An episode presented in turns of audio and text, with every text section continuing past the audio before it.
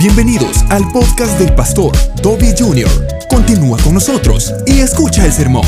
La visión está en la zarza. Hace específicamente 52 años, mi mamá y mi papá me celebraron mi primer cumpleaños.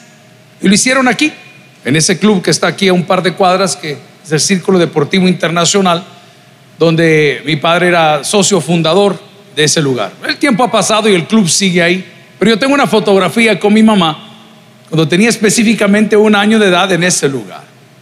Y desde esa época hasta el día de hoy, venden unos churros. ¿Se entiende la palabra churros? Los bichos de hoy no entienden chips. Amén. Me anteguillos. ¿ah? Venden unos chips, unos churros con una salsa impresionante. Ya nosotros crecimos, ya tenemos hijos y nuestros hijos van al club ahí y piden lo mismo y piden los churros con salsa. Y esa fórmula la hemos tratado de copiar como no tiene una idea. Agarramos la salsa ketchup, salsa de tomate y le poníamos algunos toques tratando de decir, pero no, no era lo mismo. Y ahora a mis 53 años llego a ese lugar y si me preguntan qué sería lo primero que yo pediría, yo pediría churros con salsa. Hoy quiero hablarte no de la salsa, sino de la zarza. De la zarza. Porque el secreto y la visión de Dios para tu vida está en la zarza. La palabra del Señor en el libro de Éxodo capítulo 3, un libro maravilloso que representa la salida de cautiverio, representa la salida hacia la tierra prometida, representa la salida de nuestra pasada manera de vivir, representa la salida de nuestra manera de pensar, nos dice y nos narra, lo cual leemos en nombre del Padre, el Hijo y el Espíritu Santo, y dice, apacentando Moisés las ovejas de Jetro, su suegro, sacerdote de Madián, llevó las ovejas a través del desierto y llegó hasta el monte de Dios. Y se le apareció el ángel de Jehová en una llama de fuego en medio de una zarza y miró y vio la zarza que ardía el fuego y la zarza no se consumía. Entonces Moisés dijo, iré yo ahora y veré esta grande visión, ¿por qué causa la zarza no se quema? Viendo Jehová que él iba a ver, llamó Dios de en medio de la zarza y le dijo, Moisés, Moisés, y él respondió, heme aquí. Con el paso de los años hemos dejado de hacer ciertas cosas por comodidad o por conveniencia, siendo una de ellas la asistencia regular a nuestra iglesia. Éramos personas de tres tercios, culto de la mañana, culto de la tarde y culto de media semana. Los tiempos comenzaron a cambiar y las cosas comenzaron a apretar y en lugar de buscar refugio en la casa de Dios, estamos buscando refugio en ciertos distractores. Estos distractores no son tóxicos, no todos son tóxicos. Estaba viendo la noticia, qué dolor. Una familia ha perdido una niña de 16 años que perdió pues la batalla contra la playa en el Mahahual el día de ayer y andan buscando su cuerpo. Yo creo que ellos jamás imaginaron que esto podía suceder, como no queremos que le suceda a nadie. Pero poco a poco nos hemos ido alejando de la zarza y hemos olvidado que las mejores revelaciones de vida, las mejores revelaciones de Dios nunca han sido en el Mahahual, han sido en la casa de Dios. ¿Alguien dice amén esa palabra el día de hoy? A él será y la gloria. Ahora, no estamos condenando que usted vaya a la playa, simplemente le estamos invitando a que vaya a la playa, pero no se distancie de la presencia de Dios, porque la visión de tu vida está en la zarza. Aquí tenemos varios retos y lo primero que yo debo decirle el día de hoy es que tiene que volver a acercarse confiadamente. La palabra dice que debemos de acercarnos al trono de la gracia confiadamente, no, no por lo que yo hice o por lo que dejé de hacer o porque me lo merezca. Yo debo de acercarme confiadamente al trono de la gracia porque sé quién está sentado en el trono. Porque sé que la persona que esté en el trono de mí tendrá misericordia. Porque sé que Dios en mí y de mí tiene empatía. Me entiende mis debilidades, me acepta con mis errores y su amor no es variante. Su amor es eterno. Fue sellado con sangre. Estaba leyendo una expresión de R.C. Sproul que dice, no siempre siento su presencia. Pero su presencia no depende de mis sentimientos, depende de su fidelidad. Amigo y hermano, acérquese a la zarza, hombre. Estamos haciendo una gran labor, estamos todos, pero los muchachos de media hacen una gran labor para llevarle la palabra. Los muchachos de escuela bíblica hacen una labor inquebrantable por llevarle la palabra eh, y ponen las clases, se ilustran con niños y ponen esto y cantan y se disfrazan y decoran y ponen. Hoy nuestra escuela bíblica le hemos pasado al edificio mayor, que es donde pertenece, para que este edificio ministerial Timoteo lo comencemos a remodelar en los próximos días. Pero hacen un esfuerzo impresionante y todo con un propósito si sus hijos si quieren venir, son sus hijos los que levantan. Bueno, depende de la edad, ¿verdad, hermana Pati? Porque los de nosotros ya no quieren venir. Hoy somos nosotros los que. Pero el cipote cuando está chiquito, papi, llévame a la iglesia. Papi, el profesor va a dar. Estábamos de visita en el tabernáculo de Houston y de repente encontramos un joven extremadamente tímido en la escuela bíblica. Y pues yo pasé saludando. El tipo, yo dije, quizás está engreído. No saludaba, veía para abajo, todo raro. A mí la gente rara me da miedo, hermano. Por eso siempre ando un palo en la bolsa. En estos calzones socados que usa tres me caben, amén. Y cuando le digo al pastor, mira, le digo, ¿y este por qué no saluda? No, pastor, me dijo, él así es. ¿Cómo? Le dije, pasmadito. No, me dijo, es súper tímido. Es el mejor maestro de bíblica que tenemos. No te creo, ¿le? No te creo. Haga la prueba, pastor, me dijo. Pregúntale a cualquier niño de la iglesia a la clase de quién quiere entrar. Y me encontré con varios chiquitines. Nuestro pastor general decía, insectos. ¿Se recuerdan de eso? Me encontré con varios insectos. Y le dije a uno de ellos, fulano, ya que, ay, yo quiero ir a la clase del profe. La clase se llena y por cuestiones de COVID no dejan estar muchos niños. Entonces tienen que irse a otras clases. Los niños lloran porque quieren entrar a la clase de ese joven. Porque él entendió y ha entendido y su talento, voy más allá, y su dinero, porque trabaja para una farmacéutica, la invierte en acercar personas a la zarza. Veí un video esta mañana muy curioso en esos reels que están ahora porque TikTok y Instagram se han peleado, entonces ahora Instagram le ha tirado los mismos reels que tiene TikTok. Es un pleito de, gente grande. Y en uno de esos reels vemos que hay una fogata en medio de la nieve, como se pueden hacer los marshmallows y las cosas así, que se queman todas las cosas bonitas que se ven fuera de la frontera patrias. Aquí quieren quemar a los chuchos tirándole silbadores ahí, allá marshmallows queman. Y hay un pájaro, un cuervo. Yo les tengo miedo. ¿Qué dice la Biblia? ¿Cría cuervos? Machillo, ¿para qué le voy a andar cerca? Ah, aquí tengo un cuervo, mango, alejame, había de aquí no yo. Un cuervo buscando el calor de ese fuego. Y un joven, un muchacho muy bueno de corazón, se acercó al cuervo y lo trata de tapar y lo hace y lo van a ver, está viral ahorita. Y la gran pregunta es, ¿por qué un cuervo habría de acercarse a esa zarza? Porque con esas temperaturas es necesario. Como las cosas están en el mundo, queridos, es necesario. Y yo quiero agradecer a cada uno de ustedes que hace posible que este lugar siga abierto. Pocas veces se lo digo. Son ustedes los que lo hacen posible. Y a los pastores que están acá, que les exijo todos los días, que les saco sus errores todos los días, que les digo, te equivocaste en la lectura. Le dije, el otro dijo que estamos en el año 2021, en diciembre, ¿qué te pasa? ¿O veniste vos a predicar o qué, bol? Fernando, despertá, por el amor de Dios, ahí estaba atrás. Y se enojan conmigo. Pero nuestra labor es acercar a las personas a la zarza, en este caso, que es Cristo. Cuando una persona se acerca a la zarza, hermano, Gloria al Señor, tiene grandes revelaciones en su vida. Grande. Hey, y, no tiene que ser pastor, hermano. Si no tiene que ser pastor, eso es lo más bello. Usted no tiene por qué ser pastor. ¿Qué diera yo? Porque alguno de los nietos de mi, de mi padre o, mis hijos o los hijos de la hermana Patty o en el caso de la hermana otra que tenemos o Pamela que dice que va a tener ocho este año, está bien. Ojalá alguno de ellos fuese pastor, pero si no lo son, no se preocupe, Dios va a levantar un Josué. Pero ¿a qué voy con esto? ¿Qué diera yo? Que puedan entender que para poder glorificar a Dios, usted no tiene que ser pastor, usted solo tiene que ser cristiano.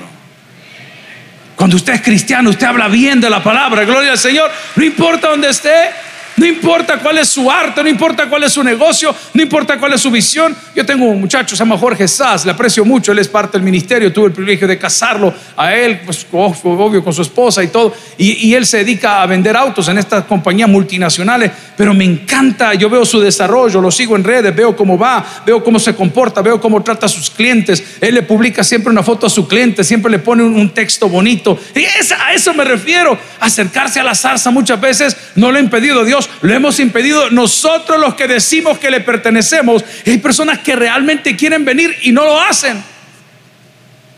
Porque no han entendido que en la zarza está la respuesta que están buscando.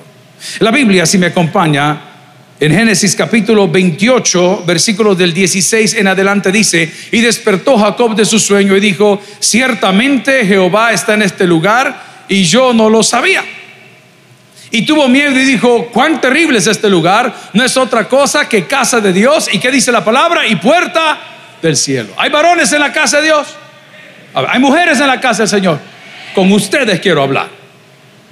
Con las mujeres, con los hombres no, porque los hombres creemos que todos sabemos y viera todas las cosas que dicen de nosotros a nuestras espaldas. Ese se le lleva de macho y en el primer round se queda. Dicen, así dicen, así dicen. Y eso es lo que les puedo contar. Ahí ves el gran gorilón y por gusto. Así dicen. Hermanita linda, yo sé que en su vida hubo uno. Hubo uno, diga conmigo, hubo uno. De muchos, pero hubo uno. Hubo uno que le pegó un beso que la dejó encendida hasta el cielo. El hermano échenle agua al hermano. Llamen a los bomberos. Ay, no, dice la mujer.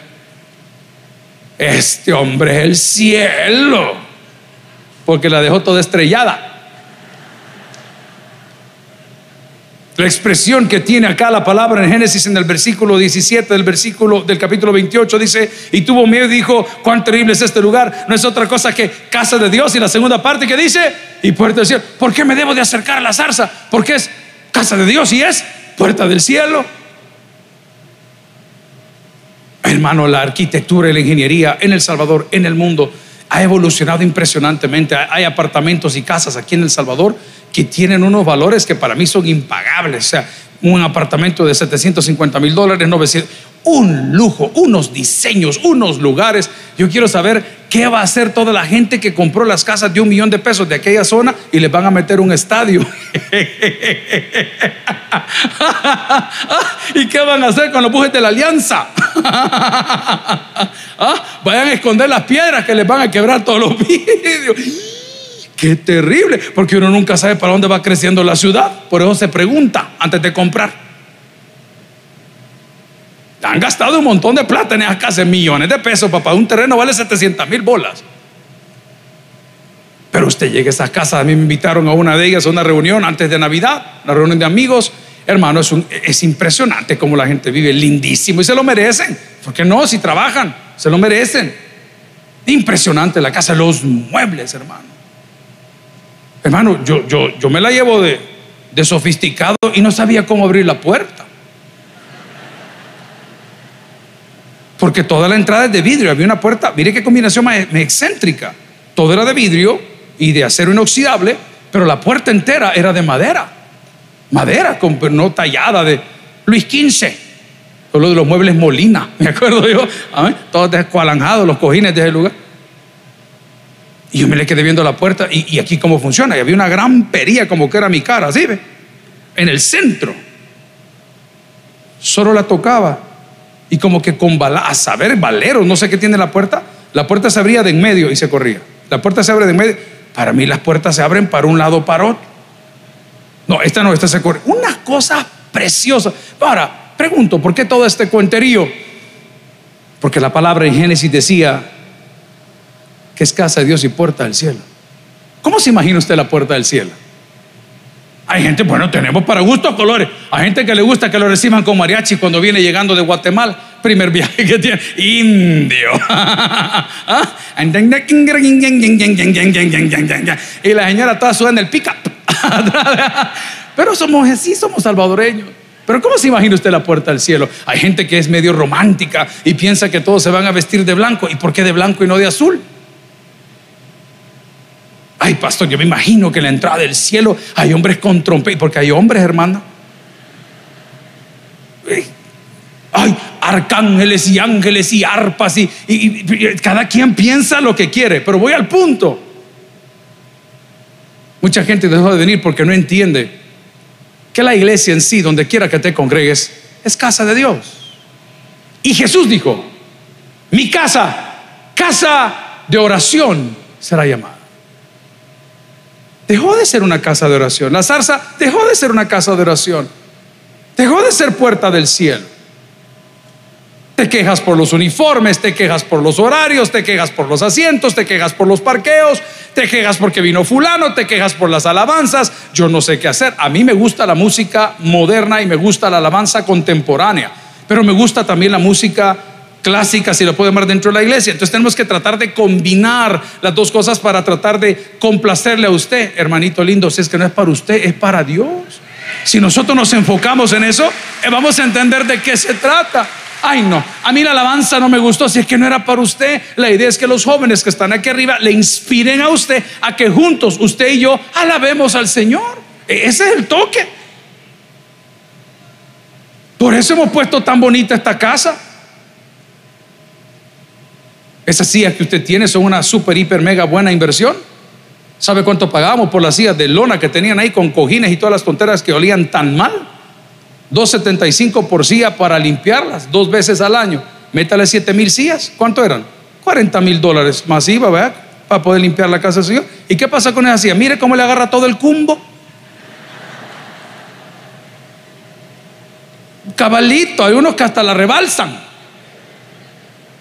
Pero no lo hicimos para que sea el tabernáculo en la iglesia. Nosotros estamos en una bodega confiando en una promesa. Donde hay dos o tres en mi nombre, ahí estaré, dice el Señor. Y la Biblia dice también que donde está el Espíritu de Dios, ahí hay libertad. Mucho cuidado por escoger las iglesias bonitas, mucho cuidado, porque el edificio puede ser maravilloso, pero el mensaje puede ser atroz. Solo porquerías. Dios te va a dar un carro, Dios te va a dar la visa, Dios te va a dar una casa, Dios te va a dar esto. Y oye, otra, voy a decir una palabra fuerte, otra estupidez. Transferencia de riquezas. ¿Y eso de dónde lo han sacado, hermano? ¿Y de dónde inventan tanta basura siendo tan lindo el Evangelio, pues? ¿De dónde inventan cada cosa? No cito ni pongo en la pantalla al pastor porque voy a parecer como que soy del montón de locos que andan en las redes sociales. Transferencia de riqueza. ¿Y eso cómo se hace? El Señor va a transferir lo de los inmundos para tu lado. Ah, o sea que si te dan un millón de pesos del narco es bendición. Esa es transferencia de riqueza. Dios es justo, querido. Dios no hace nada indebido. Mucho cuidado.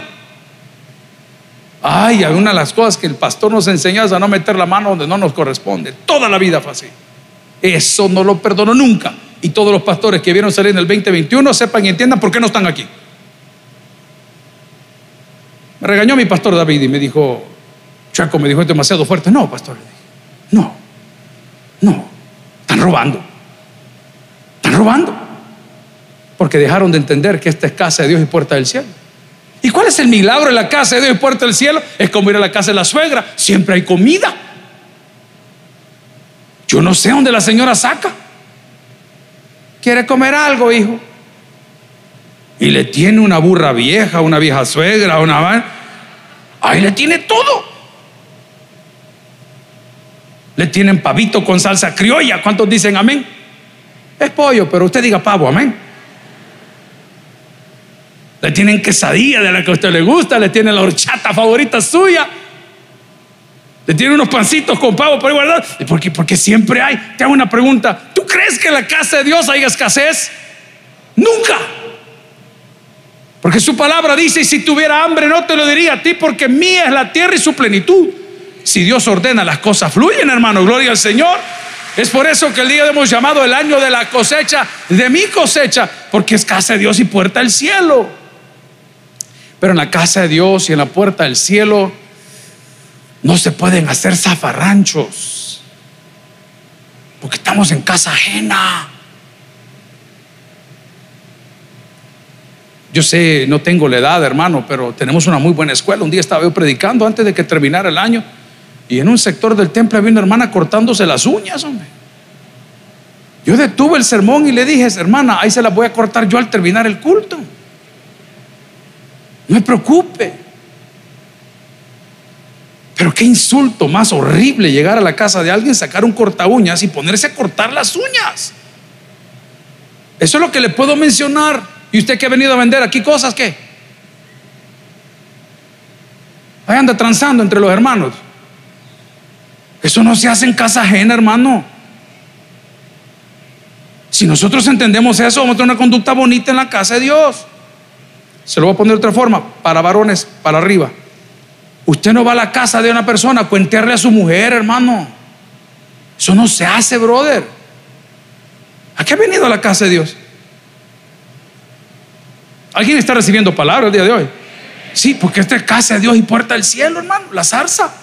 A esa era unir la gloria, pero nos equivocamos y, creemos que Dios nos dejó y, y, creemos que Dios, no, no, no, es que estamos llegando a la casa del Señor por las razones equivocadas y con las actitudes equivocadas. Entonces el Señor también pues se limita si eres el dueño de la casa. ¿Qué siente usted? Por eso es que puso tenedores desechables el 24. Porque siempre hay una tía que se lleva hasta los ceniceros. Los que se recordarán del McDonald's cuando todavía se podía fumar dentro de las instalaciones, se recordarán que dentro de los McDonald's y estas empresas que eran de años aquí en El Salvador, Burger King solo había en San Miguel en la época de la guerra, ponían unos ceniceros dorados que eran desechables porque la gente los llevaba. Es bien difícil cuando al terminar el culto vienen acá, al lado donde están los encargados, y dicen, pastor, fíjese que reservé el, asiento y, me quitaron el asiento y me robaron el celular. ¿Y dónde lo dejó? En el asiento, hermanito, usted es pasmado.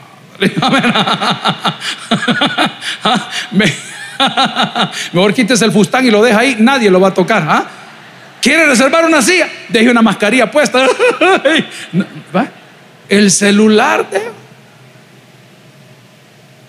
Ciertamente, dijo este muchacho cuando despertó, uy, este lugar es terrible, dijo, pero terrible en el buen sentido. Esta es casa de Dios y puerta del cielo. Pero si no llegamos con la actitud correcta y dejamos volar nuestra imaginación, cómo creemos que es, no entendemos lo que el texto nos explica. ¿Por qué? Porque la visión de su vida, la solución y respuesta a sus problemas está en la zarza. En segundo lugar, después de entender que debes acercarte, obedece. Obedece. Ese himno me encanta y lo he repetido mil veces. Obedeced, cumpla nuestro deber. Si queréis ser felices, debéis obedecer. Eso es todo, obedece. El Señor tiene instrucciones claras. Esta mañana la hermana Patti nos sacudió la cabeza con un sermón. Venía poseída. Digo, usada por el Señor. ¿Ah? a ver que le había picado, pero venía con fuego. Y Casa mal guapa, ¿qué les importa? Casa nos va a estar apoyando en diferentes horarios a las 3 este domingo. Así que los fans de casa vengan a las 3. No. ah, ¿no van a ir al Mahahual? Obedezca, hermano. Parte de la familia está aquí, parte de la familia está afuera. Es, el arte de tener una familia compuesta. No todos viven en el mismo lugar. Usted no se preocupe, cuide la suya, yo cuido la mía. Si entendió el mensaje, amén, si no se lo voy a repetir de otra forma. Bien. Entonces mis hijos, ¿qué van a hacer? No, papi, nos vamos a quedar aquí. Ok, perfecto. ¿Y después qué van a hacer? Vamos a hacer de fulano. Bueno, si quieres se llevan el carro. Tu carro, me dijo. Sí, yo no voy a salir. Y no necesitas nada. Como no, pero no le voy a decir a tu mamá, le dije. Como no, pero todavía no ha venido. Amén. Como no, le digo, pero dale, me dijo, ahí me avisan dónde están. Señora, caballero, por favor, descubra las bendiciones de los teléfonos inteligentes. Ya le vamos a contestar, dígale, tranquilo. Hoy. La llamada es de Nicaragua. No le digo. El teléfono le puede decir dónde está. ¿Va? Alguien señale que le está sonando para hacerle una y se fueron y llegaron y pasan bien. Y, papi, muchas gracias. Me dijeron, hey, no, no creí que me fuera a prestar el carro, me dijo. ¿Y por qué no, hijo? No, pues sí, como vos bien yuca. Yo, no, hijo. ¿Sabes por qué te lo pude prestar? Porque hoy sí estás obedeciéndome. Si no te estoy pidiendo nada, no, me interesa ni con quién andás, solo quiero que me digas dónde estás y a qué hora vas a volver. Eso es todo lo que yo te estoy pidiendo. Hijo, tenés garantizada la comida, tenés garantizada la dormida, tenés garantizada la lavada de ropa, tenés garantizada la educación, tenés garantizada una herencia, tenés garantizada el respaldo, tenés garantizado todo lo que vos querrás con una sola condición. Obedece, hombre. ¿Alguien entiende lo que estoy hablando? Si es para el Señor, démoselo de corazón. Lo mismo nos dice el Señor, si no te estoy pidiendo nada, ni te estoy pidiendo que dejes de fumar, vaya. Ni te estoy pidiendo que dejes de tomar. Ya va a salir al regresar. Hermano Tobia, pruebe el aborto. o sea, hermano, simplemente yo no soy el Espíritu Santo. El Espíritu Santo te va a convencer a ti de pecado y afligite si hasta el día de hoy no te he convencido. Porque eso quiere decir una cosa, ¿sabes qué? Que todavía no está por tu corazón. Si ese aplauso es para díselo de corazón. Atención a lo que le digo, yo no te puedo convencer de nada. Yo, yo, puedo orar por ti, podemos interceder por ti, podemos guiarte, pero no te podemos empujar. Te vas a dar cuenta por amor o te vas a dar cuenta en dolor. Yo a mis hijos los aconsejo, son los hijos que tengo. Hijo, busque una buena mujer. Busque una buena mujer. Y me va a preguntar, ¿y cómo puedo buscar una buena mujer? Es bien fácil, caballero. Sea un buen hombre. Así de fácil. Los buenos hombres atraen buenas mujeres. Mentira, pastor, a mí toda fea me salió. ¿Cómo que sorpresa la tontera? Es que si eres un muñeco siliconeado, anda a comprarlo. O ahorras y más. Pero si quieres una buena mujer, que no tenés que andarla buscando, que no tenés que andarla celando, que no tenés que andarla llamando, pórtate bien. Porque dice la Biblia que la buena mujer es herencia de Jehová. Sea un buen hombre. Si no tenemos que, yo entiendo que, que sí, que la ropita y está bien, pero llega un punto en tu vida, querido, donde eso ya no vale nada. Ya, tener una relación de, esa, de esa calidad no es una relación, es una tortura. Varones y hembras crueles, sacapisto, crueles. Voy donde me conviene, omito, te cuento lo que me conviene. Difícil. Pero tú te quejas y dices, Señor, ¿por qué me pasan estas cosas? Porque Dios solo te pide que obedezcas. Y cuando obedeces, Él te premia. La palabra del Señor en Éxodo 25, versículo 8 dice, y harán un santuario para mí. ¿Y cuál es la garantía? Y habitaré en medio de ellos. ¿Alguien dice amén esa palabra? Delimitemos y desarrollemos lo que significa santuario. Un lugar propio, un lugar único, un lugar exclusivo, un lugar digno. ¿Qué te pide Dios este año? Dale un lugar en tu vida. Digno, hombre. Un lugar digno. Un lugar exclusivo. La hermana Patti lo dijo con mucha propiedad a las 7 de la mañana. Si está bien, si los paseos están bien, hermano. No, si no hay problema ni en los lagos, ni en la playa, ni en la finca, ni en ningún lado. Está bien, claro que sí. Pero no cambie las cosas del Señor por cosas que no son del Señor. Y nosotros vamos a la playa, sí, pero no vamos los domingos, hermano. Vamos el sábado en la tarde, en la mañana, y, o pide un permiso el jueves, o se enferma, y guay, como usted sabe hacerlo, amén. No, no me diga que no sabe qué hacer. Pastor, necesito hacerme unos exámenes en el tunco. Allá a ver dejar la muestra de orina, el montón de cerveza que se ha metido. Pero no lo cambiemos al Señor. Tengo buenos pastores que son buenos amigos, que los heredé. No, no, eran amigos de mi papá y yo los heredé y, le doy gracias al Señor por su cariño. Y ellos salían en sus motos y, uno de ellos me decía, hey pastor, me dijo, fulano va para México y van en ruta. ¿Y cuando vienen? Vienen el domingo. Ah, y me dice el pastor, no, pastor, yo no me atrevo. Yo, yo si en domingo si no. Yo creo que domingo es el día del Señor. Amén. No, usted puede hacer lo que usted quiera si usted es libre. Pero más adelante vamos a comparar los frutos. Más adelante vamos a ver qué pesaba más. Cuando éramos jóvenes, a muchos nos gustó, les gustó bailar. Está bien, era joven, Pero de repente, ay, dice usted, ¿viste con quién se casó la fulana? La bailarina y el bailarín, el aquel que era bueno para bailar. Allá anda bailando todavía, pero solo, haciendo TikTok. Usted en ese momento añoraba eso y quería eso. Porque no lo entendía. Después de obedecer al Señor y después de acercarnos a, esa bendita zarza, despojémonos. Despojémonos de todo aquello que no nos permite acercarnos. Les contaba que esta semana tuve el privilegio de invitar a un familiar a la casa a degustar con su futuro esposo y yo a ellos no los veo, no los veo. Nuestros horarios son diferentes, nuestras prioridades son diferentes, nuestras creencias son diferentes.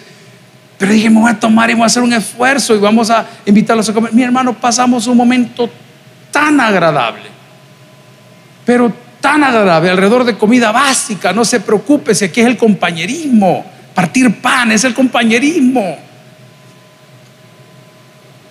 Y me preguntaron, ¿por qué lo hiciste? Y les dije, porque yo quiero que conozcan quién soy. No lo que les dicen sus primos, sus tíos, sus abuelos, su papá, su mamá. E, eso está viciado por alguna experiencia. Yo quiero que conozcan quién soy.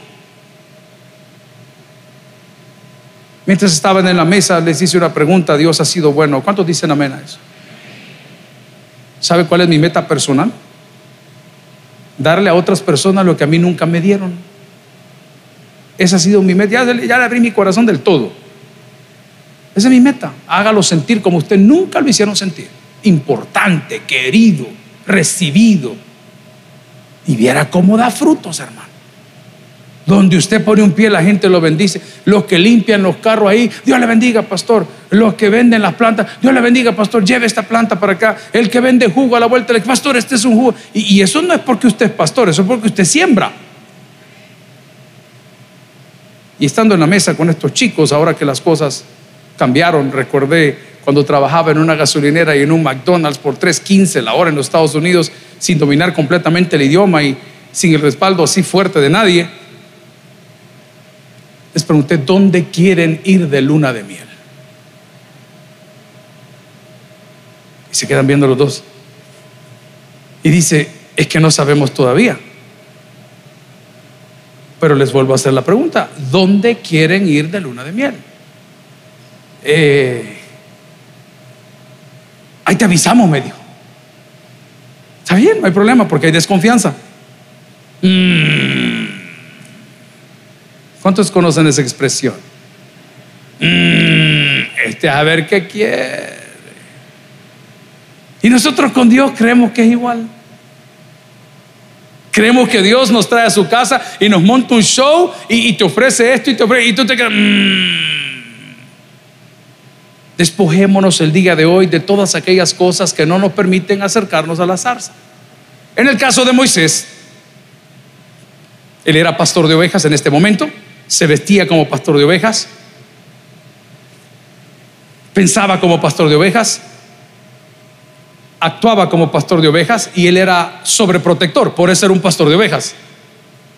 Los pastores de ovejas en Australia, Christ Point Church, Carlos, Dios te bendiga, tienen diferentes maneras de pastorear ahora el ganado. ¿Y sabe cómo lo hacen? Con helicópteros. Con helicópteros. Usted vaya por el lado de Zacatecoluca, donde está el aeropuerto Monseñor Romero, próximamente hermano Toby. Amén, dice. ¿Ah? Y ve los cañales. Hoy, eso fue cuando fuimos al penal de Máxima. Están siendo regados con helicópteros. Hace muchos años fueron los aviones, los aviones veneneros.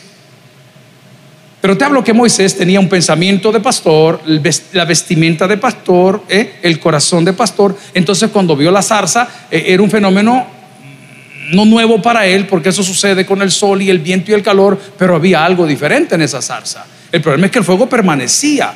Él estaba acostumbrado a ver zarzas que ardían y se apagaban, pero de repente voltea a ver y sigue igual. Y de repente le hablan. Y él siendo el sobreprotector, el pastor de todas las ovejas, el pastor del rebaño que pertenecían a Jetro su suegro, como sobreprotector, a mí, ¿quién está encima de mí? Si yo le pego a los lobos, si yo le pego a los gatos, a los gatos silvestres, si yo le pego a las bestias del campo que me pueden robar, me dice, ¿quién sobre mí? Mire, mire, mire el paso.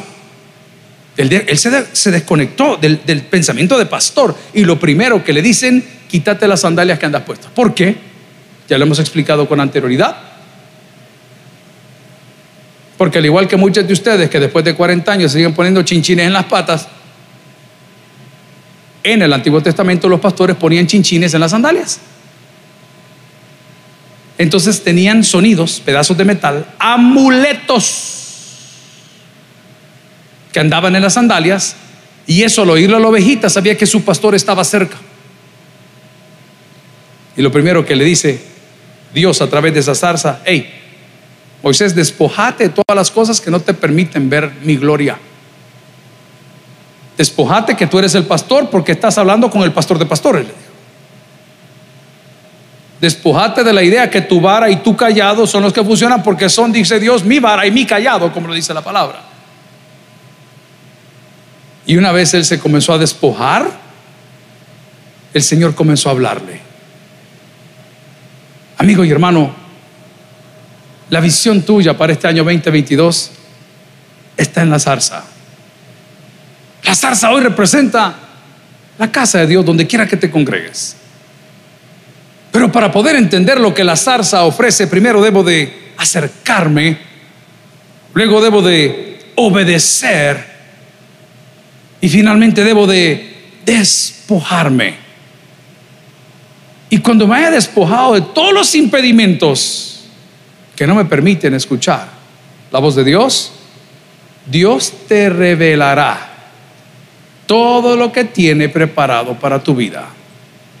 ¿Por qué lo sé?